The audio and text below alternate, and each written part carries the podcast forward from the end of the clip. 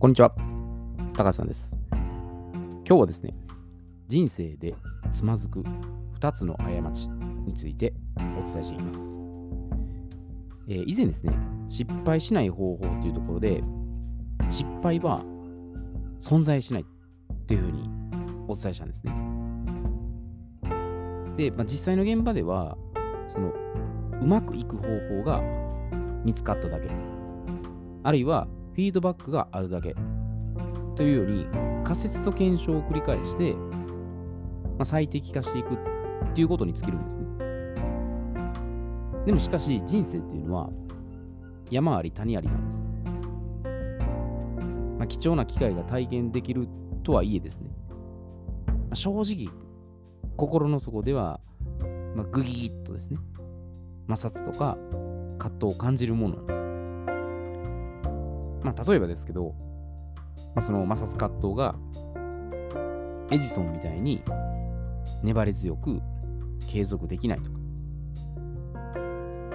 やはり結果がどうしても気になってしまうとか、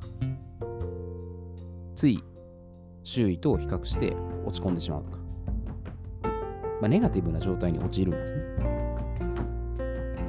で特に嫌いなことや苦手なことに対して取り組んではいるもののうまくいかないっていう風になればなおさらマイナスイメージが強くなるんですね。だから失敗を経験できずにこうじくじたる思いをしてるんです。で、それこそが人生でつつまずく2つの過ちになるんですね。その2つの過ちって何かというと、まず1つ目が、感情で予測すること。で、2つ目が、確証バイアス。この2つなんですね。で、まず1つ目の、感情で予測する。で、これ私自身もこれ経験してることなんですけど、あの、新旧整骨院を独立会議をしたときですね。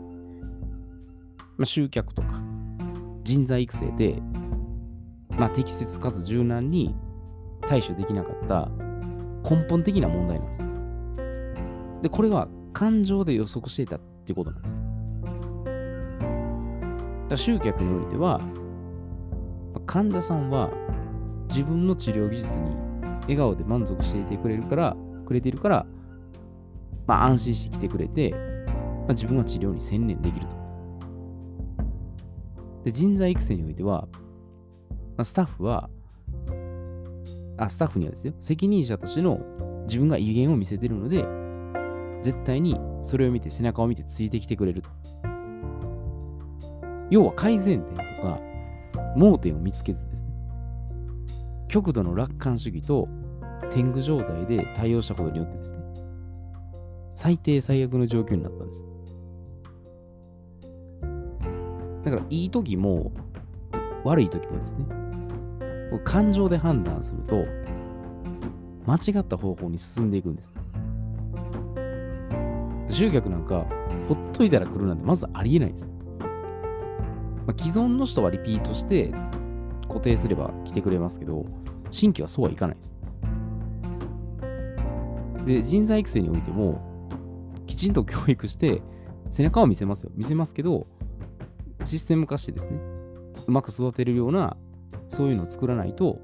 育たないんですね。見て学べなんていうのは、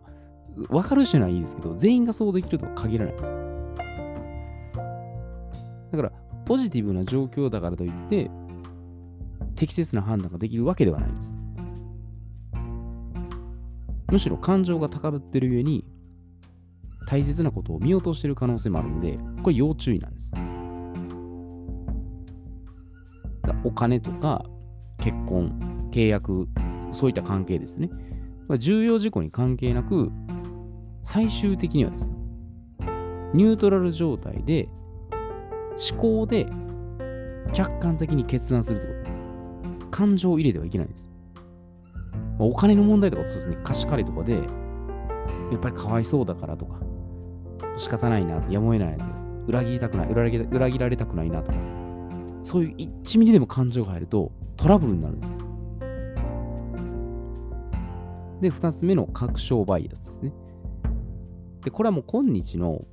分断された社会で見事に確証バイアスが作動してるんです。だから自分が信じている証拠だけを集めて、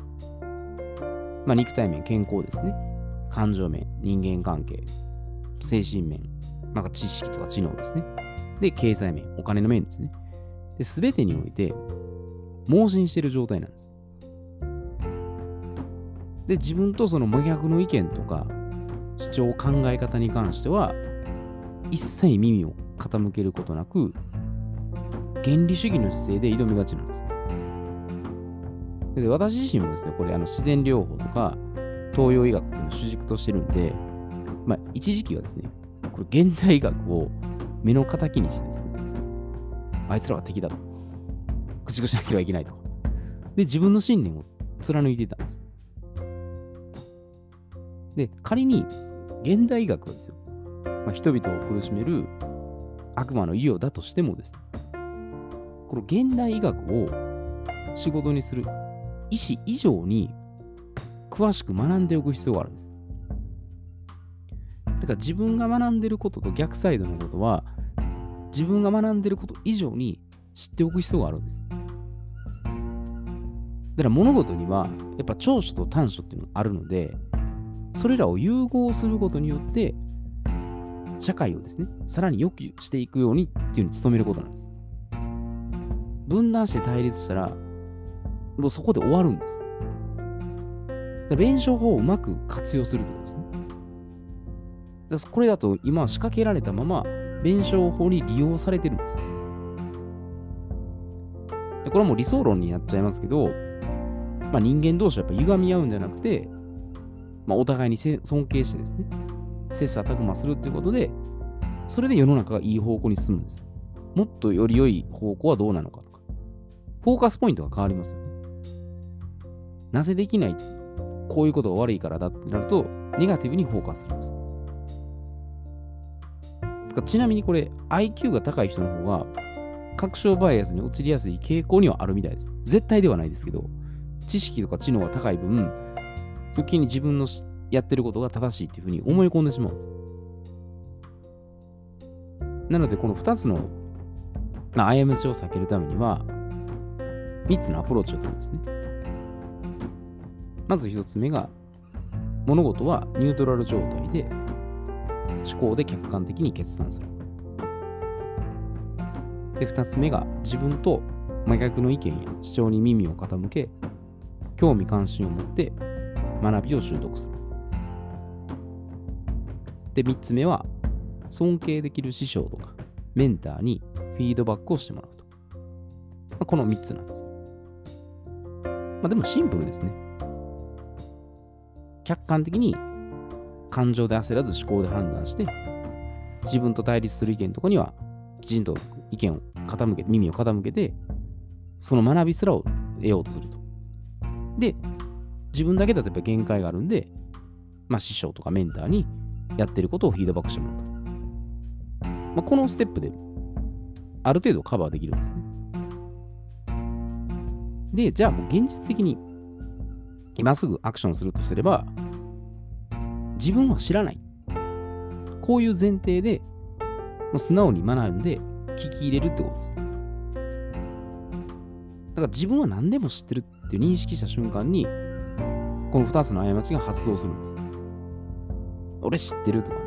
俺は知らない、逆あの知ってるとか、その意見に反対だと思った瞬間に、ガードするんですね。固定概念とか自分の常識にとらわれてしまうんです。で知らないからこそ、もっと貪欲に知りたいって思うくらいの方が自然体で学べるんです。だからある意味無の状態に戻してですね、まあ、これまでも面白いなと思って、たくさんの経験を積んで、で、新しい自分を作っていくってことです。失敗っていうのはないんですけど、この2つの過ちですね、盲点はやっぱり見逃すと、ドツボにはまっていくんです。そこは注意した上で、まあ、新しい、まあ、やり方とか、ね、フレキシブルにどんどん進めてですね、まあ、柔軟な対応していけたらいいんじゃないかなというふうに思います。えーでは今日はこれで失礼いたします。